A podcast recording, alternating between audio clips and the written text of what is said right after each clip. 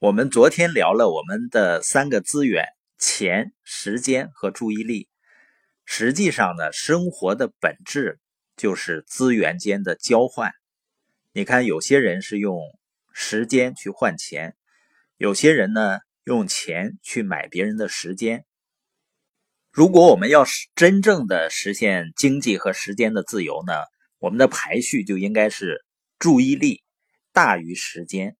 然后呢，时间大于金钱，但往往呢，那些习惯于用时间换钱的人呢，他会把这个顺序呢倒过来。我有的时候打车回家呢，那个车上了三环六里桥呢，一路呢就是快速路，然后直接到杜家坎就上了高速就可以了。但我会发现呢，绝大多数的出租车司机呢，会到五环，过了五环以后呢，他会从一个岔路转下来，然后走辅路绕一段，再从那边杜家坎再上去。我问他原因呢，他说这样的上法呢能节省五块钱。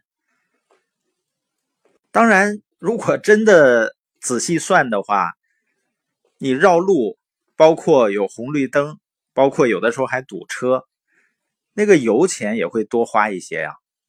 最主要的就是时间会多花不少，所以我会深刻的意识到，很多人呢，在他的概念里面呢，他觉得多花一些时间来多赚一点钱是值得的。但是形成这种思维的人们呢，最大的问题在哪儿呢？假如我们聊得很开心，聊得很好。然后呢，这个司机也觉得现在的收入呢不好，然后经济压力很大。正好我说有一个研讨会，你可以去听一听。多数情况下呢，人们是舍不得花那个时间去学习的，因为他觉得我耽误了两天的时间，我就耽误了几百块钱的收入。实际上，人们没有算你花的这段时间可能给你带来的潜在收入。人们应该呢给这段时间的未来标价，而不是呢用现在的固定收入来进行标价。那要按这种方式来算，那孩子都不用上学了，也不应该上学，因为上学几乎没有收入啊，还要花很多钱。你是为他未来潜在的收入去投资，孩子呢在投资时间，你在投资金钱，拿钱和时间换来成长。你认为是值得的，也是最值得的。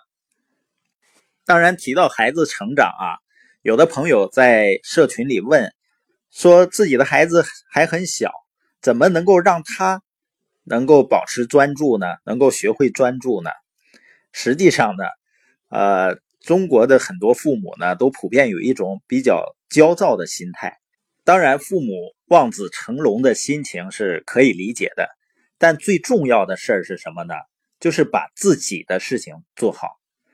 如果你自己是一个珍惜自己注意力的人，平时呢非常注意自己的注意力成本，那孩子在成长的过程中，自然而然的他就学会了珍惜自己的注意力。相反呢，如果你在生活中没有这种特质，你想要培养孩子专注的能力，那就很难了。我见过很多父母呢，他自己不爱读书。从来也不读，却一个劲儿呢给孩子买书。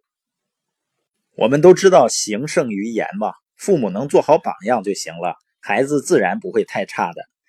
当然呢，我们节省下来的时间和多出来的注意力如何去用，还是很关键的。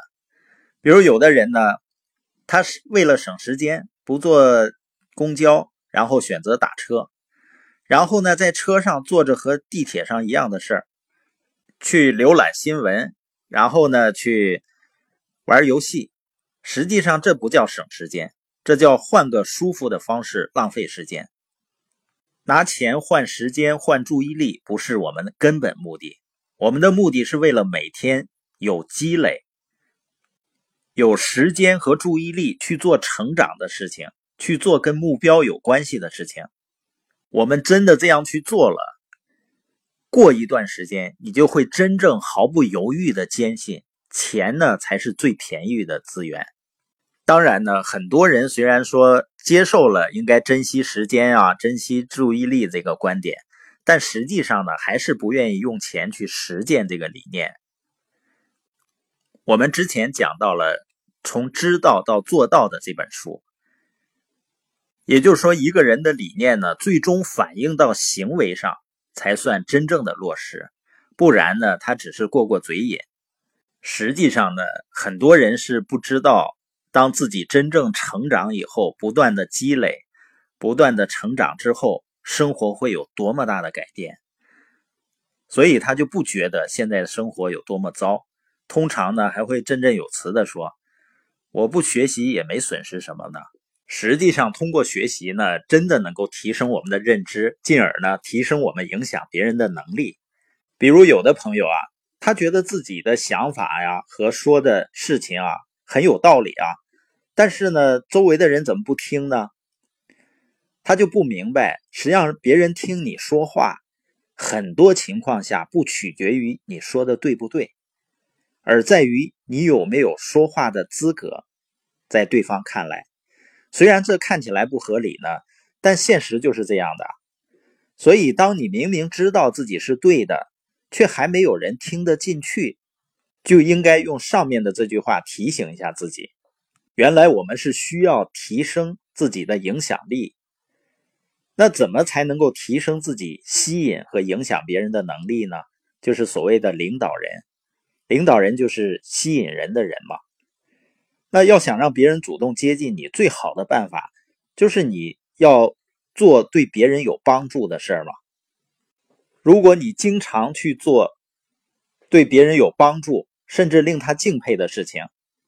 你会发现呢，别人就会听你说话了。这个过程呢需要积累。另外呢，通过学习，我们还会成为一个自我鼓励的人。你看，有些人啊有非常好的想法，比如创业的想法，别人几句话呢就把他说死了。还有的人呢，他们甚至不需要别人打击，在没开始之前呢，他就能先给自己找无数个失败的理由。有的人呢是自我设限，哦，自己的学历没有，自己的沟通能力不好等等。那当我们成长了，我们知道鼓励自己，能够看到自己的潜力，更重要的是，我们能够看到别人的潜力，能够激励别人，那你不就成为领导人了？